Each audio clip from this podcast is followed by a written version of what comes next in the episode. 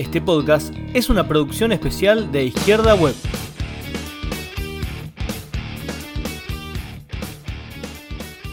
Estamos viendo de nuevo una guerra en Europa, la primera desde que surgió el siglo XXI. Hay muchos que pensaban que la época de la guerra ya se había terminado, incluso en los 90, después de la caída de la URSS decían que la historia se había terminado. Y acaba de quedar bastante en evidencia que, que no, que la historia no se terminó y que la caída de la URSS abrió toda una nueva situación histórica, abrió nuevas posibilidades y particularmente en Europa del Este, hizo explotar problemas que tienen siglos. Ahora, nos están simplificando demasiado las cosas.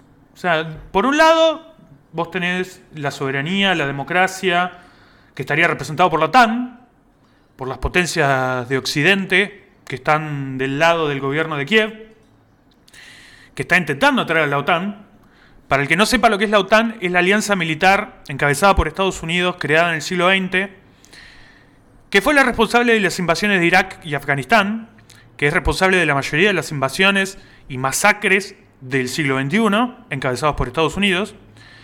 Pero hay muchos progresistas que tienen un patriotismo un poquito devaluado porque nos presenta que la única opción posible en Ucrania sería defender a Putin y sería defender que una potencia extranjera divida y parta de manera militar un país soberano entero. Entonces, la verdad es que eh, las cosas son un poco más complejas que eso. Ucrania tiene toda una historia propia y tiene una historia de sometimiento muy larga y tiene una historia cultural propia muy larga en la que nos vamos a tratar de detener en este podcast para entender de dónde surgió el conflicto. Pero primero lo primero. No tenés de un lado la democracia, representada por las tropas de la OTAN, y del otro lado una suerte de soberanía nacionalista anti-yanqui que habría que defender. Tenés dos potencias imperialistas, capitalistas, que se están disputando el territorio y la dominación sobre un país. Entonces, si no partimos de ahí, si no partimos de decir las cosas como son y partimos de defender a alguno de estos bandos, lo único que estamos haciendo es dejar sin apoyo a un pueblo entero que está sufriendo ser desgarrado su país por la disputa de dos potencias que no tienen nada que ver con sus intereses. La historia de Ucrania es muy larga, para que se den una idea, nosotros, la mayoría de los países latinoamericanos, como países independientes, tenemos a lo sumo 200 años de historia, 200 años de identidad propia, y Ucrania tiene ya alrededor de 800 años de surgimiento como nación, como cultura, aunque es bastante contradictoria su historia. Para empezar, Ucrania surge en efecto en la Edad Media, pero casi automáticamente después, un par de siglos después, su primer estado desaparece y los ucranianos son sometidos primero por los rusos y después por los austríacos. Entonces el territorio ucraniano quedó desde el principio dividido entre el sometimiento ruso y una parte chica de sometimiento austríaco o polaco. En el siglo XVII, Ucrania, el actual territorio de Ucrania y el viejo pueblo ucraniano que originalmente había existido con lo que se llamaba la Rus de Kiev, quedó sometido a lo que después sería el imperio ruso, bajo los zares centralizados en Moscú. Entonces, el imperio zarista desde Moscú tuvo la misma política hacia los ucranianos que tuvo hacia todas las naciones que vio sometidas. Su política fue la de la rusificación. Eso significó que durante siglos la cultura propiamente de esos países, su idioma, quedaron aplastados y reprimidos por el zarismo por su política de rusificación, que significaba imponer todas las tradiciones y la cultura desde Moscú hacia pueblos que no venían de esas tradiciones y esas culturas. Por ejemplo, hay una historia de decretos zaristas en los que se prohibía diversas manifestaciones del idioma de Ucrania. Hubo un decreto incluso de Catalina, la llamada Catalina la Grande, que prohibía la impresión en idioma ucraniano.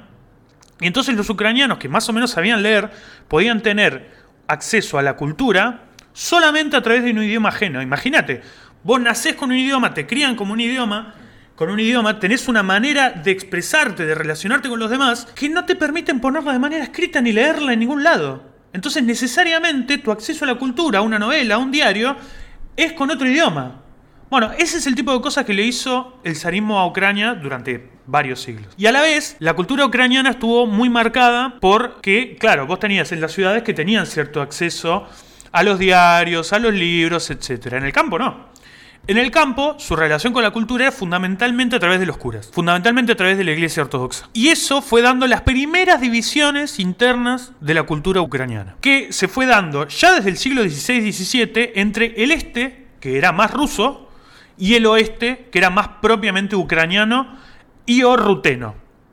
Los rutenos eran la parte ucraniana que estaba sometida fundamentalmente por Polonia. Entonces esa primera división se fue acrecentando a lo largo de los siglos siguientes. Entonces, con el desarrollo del imperio zarista y la instauración de, los de las primeras zonas capitalistas, ya en el siglo XIX, el este más ruso empezó a ser también el este más industrial. El este más obrero, el este más urbano y también el este más ruso. Mientras que el oeste era más rural, más campesino y también ideológicamente, en muchos sentidos, más medieval. Por ejemplo, el oeste de Ucrania es una de las zonas de mayor expansión del antisemitismo a lo largo de esos siglos. Probablemente haya sido la zona de más gravedad de persecución antijudía en la historia de Europa antes del nazismo. La iglesia ucraniana y la iglesia rusa son conocidas a lo largo de la historia por haber impulsado lo que se llaman los pogromos. Los pogromos eran masacres de judíos organizados por la iglesia y apoyadas por sectores campesinos o incluso de la nobleza baja, en la que básicamente se culpaba de cualquiera de los problemas de una plaga, de una mala cosecha a los judíos y se los mataba en masa. Esa tradición siguió muy, muy arraigada a lo largo de los siglos subsiguientes y siguió profundizando también la desigualdad interna. El este empezó a vincularse con las ideas occidentales, la población judía urbana en particular y también la población obrera comenzó a vincularse a las ideas socialistas, mientras el oeste empezó a construir una identidad propia, hostil al zarismo y hostil a los rusos, que, a ver, se fue profundizando a lo largo de los siglos y terminó siendo explosivo en el siglo XIX con la que se llamó la, primera de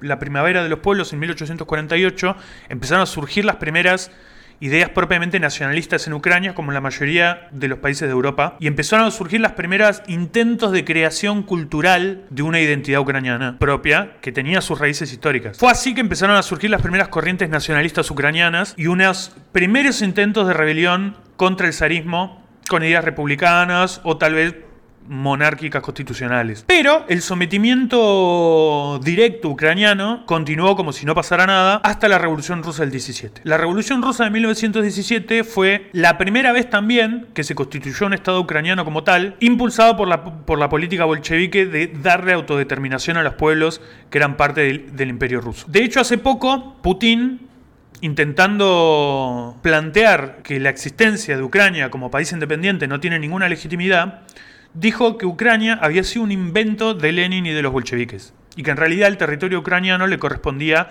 a Rusia y a nadie más que a Rusia. Después de la Revolución Rusa fue que empezó a haber una primera organización real de una cultura propiamente ucraniana durante alrededor de unos 10 años. Surgió una intelectualidad ucraniana, prensa ucraniana, e incluso se empezó a impulsar que las mayorías campesinas empiecen a tener acceso a la alfabetización, a la prensa, a los libros, etc. Y no era poco con sus propios intelectuales, con su propia prensa, con su propio idioma. Pero también fue uno de los principales escenarios de la guerra civil, uno de los escenarios más cruentos de la guerra civil rusa. El campo quedó dividido entre tropas de señores de la guerra, anarquistas y los propios bolcheviques, pero las ciudades fueron mayoritariamente obreras y bolcheviques. Y fueron los centros de construcción de esa nueva identidad cultural a lo largo de esos dos años.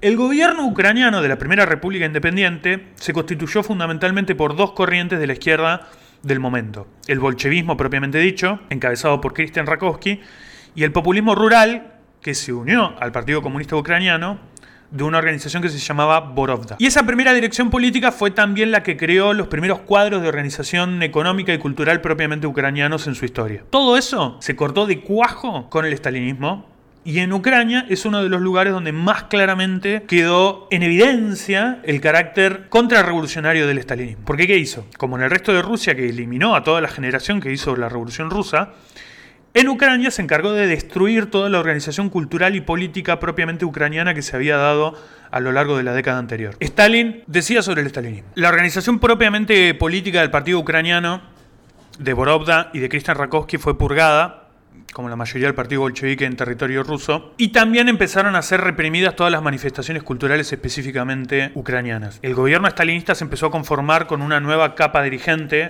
ajena a la que había hecho la Revolución Rusa, que tenía la ideología y las tradiciones de la administración y la organización del viejo imperio zarista. Entonces, todo lo que fue el desarrollo cultural independiente ucraniano empezó a desaparecer y el estalinismo desde Moscú empezó a tener una política de exterminio de toda manifestación política cultural independiente de Ucrania. El estalinismo impuso a principios de los 30 una política agraria diferente a la que habían tenido los bolcheviques. Los bolcheviques en el campo lo que habían hecho era repartir las viejas tierras de la nobleza entre el campesinado, creando millones de pequeñas parcelas de familias campesinas autosuficientes. Y la verdad es que la Ucrania y la Rusia de la época no tenían las condiciones técnicas ni sociales para lo que hizo el estalinismo después, que fue la colectivización forzosa, que fue la fusión de esos campos, de esas pequeñas parcelas, en grandes explotaciones colectivas. Bueno, eso terminó un desastre económico. Las grandes explotaciones colectivas implican que hay cierto desarrollo, logística, tractores, ingenieros agrónomos, etc. Y no había las condiciones técnicas realmente en Ucrania para eso ni en toda Rusia. Todavía es discutido si fue intencional o no, pero la catástrofe existió de todas maneras. La catástrofe que se conoció después como el Holomodor. En los 30, la política económica estalinista impuso una de las hambrunas más graves de la historia, en la que millones de personas murieron en Ucrania, y entonces el apoyo que se había ganado en buena parte del campesinado ruso, la política bolchevique, de darle autonomía cultural a Ucrania, de repartir las tierras entre los campesinos, etc., todo eso, todo eso, se perdió con la enorme catástrofe que significó el estalinismo en los 30. Y no nos olvidemos que el oeste de Ucrania venía de una tradición cultural propia mucho más reaccionaria, atrasada y analfabeta que el resto, con muchas, muchas raíces populares antisemitas. Entonces, después de esa catástrofe, una concepción de lo que era la Revolución Rusa que toda la derecha internacional impulsaba, que era una conspiración judía de dominación del mundo, una cosa parecida a los planteos de hoy de que el progresismo es una conspiración de Soros por el nuevo orden mundial, empezó a tener raíces en las masas rurales de Ucrania del oeste. Imagínense lo que significó eso con el estallido de la Segunda Guerra Mundial. Estalla la Segunda Guerra Mundial, los nazis invaden Ucrania, los ucranianos venían de ser víctimas de una catástrofe que muchos atribuían porque también había mucha campaña antisemita, a los judíos y entonces la propaganda nazi tuvo mucho de qué agarrarse para tener apoyo en Ucrania. De hecho surgieron con la Segunda Guerra Mundial grupos armados nacionalistas ucranianos que colaboraron con los nazis y con la catástrofe del Holocausto, encabezados por un sujeto llamado Stepan Bandera. Bandera era un nacionalista ucraniano antisemita y se convirtió rápidamente en uno de los principales aliados en el oeste de la, URSS, que colaboró directamente con los campos de concentración y la política de exterminio de judíos. Sin embargo, no sé, no sé si todo el mundo sabe esto, pero los nazis tuvieron una política bastante distinta en el oeste y en el este de Europa porque el este de Europa para ellos estaba poblado por lo que eran las razas más bajas de su concepción racista de lo que era la humanidad.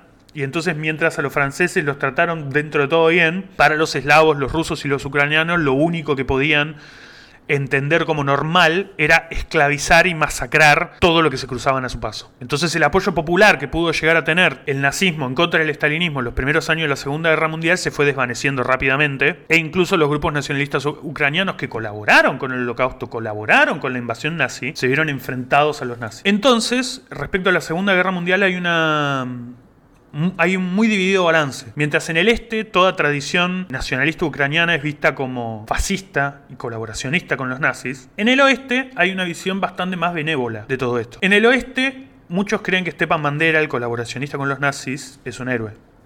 Un, un héroe de la nación ucraniana contra la dominación de Moscú.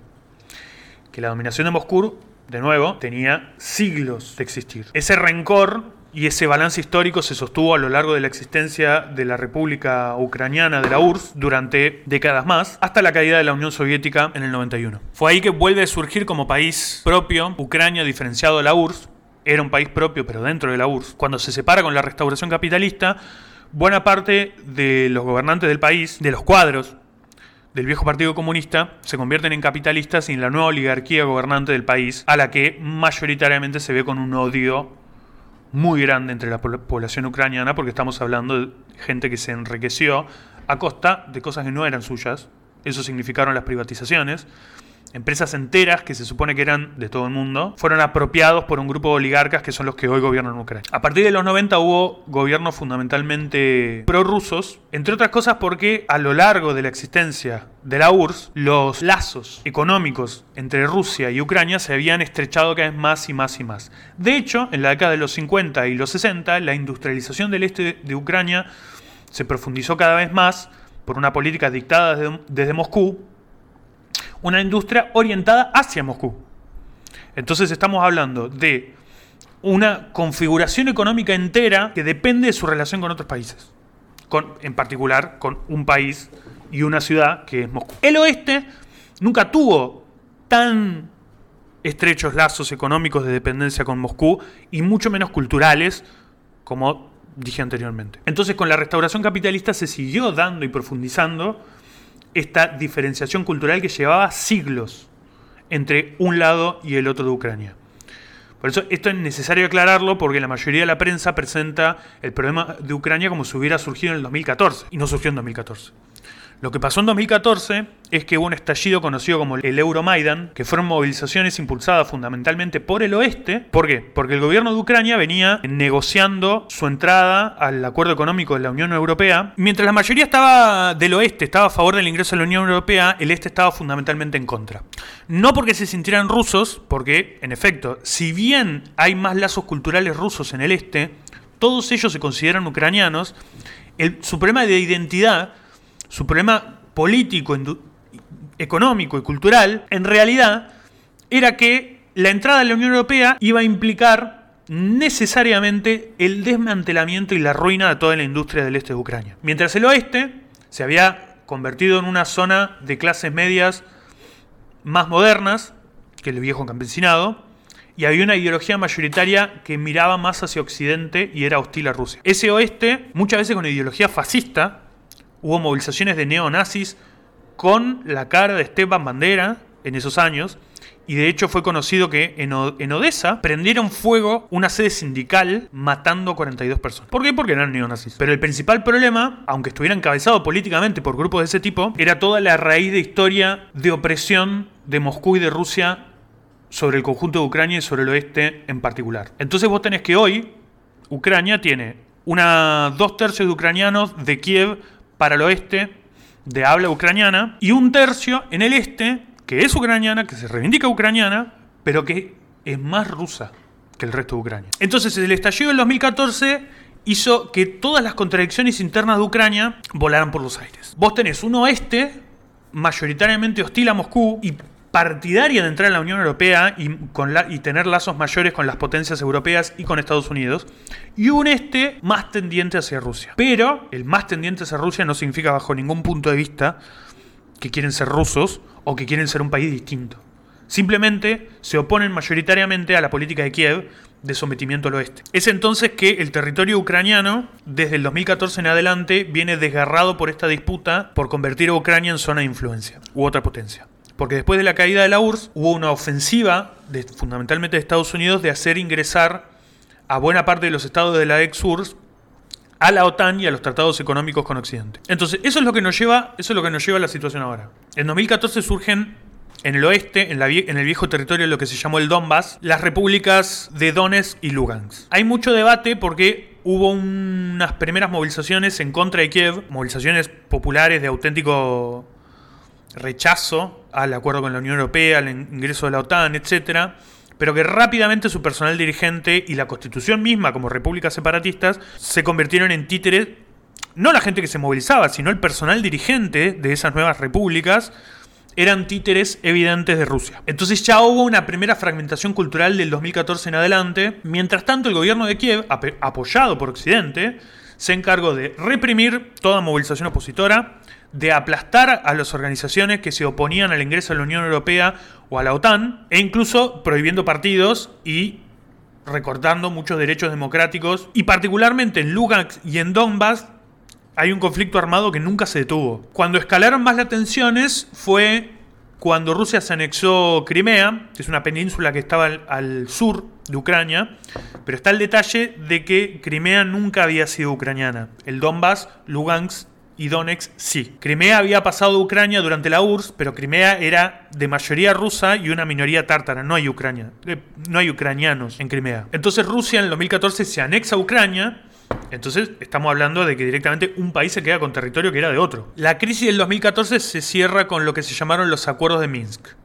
Los acuerdos de Minsk era un acuerdo fundamentalmente entre Rusia y Kiev para mantener cierto status quo en el que al menos una zona de Ucrania seguía siendo esfera de influencia rusa, en particular las zonas del este, el Donbass, el Donetsk y Lugansk, pero eso implicaba un cambio en la configuración política de Ucrania. Ucrania pasaría de ser una república centralista como es hoy a una federativa, con, con más derechos para sus sectores que no son exactamente Kiev, que cultural, políticamente, económicamente son otra cosa, hay mucha diversidad interna en Ucrania. El gobierno de Kiev no aceptó esto e intentó a lo largo de todos estos últimos años reforzar y volver a intentar una y otra vez tener lazos más estrechos de dependencia con Occidente. Primero fue el ingreso a la Unión Europea, que es un pacto puramente económico, pero la última discusión era el ingreso a la OTAN. La OTAN es la organización del Tratado del Atlántico Norte, fundada en la segunda mitad del siglo XX por Estados Unidos y encabezada por Estados Unidos, que, como dije al principio, ha sido responsable de la mayoría de las aventuras imperialistas de Estados Unidos a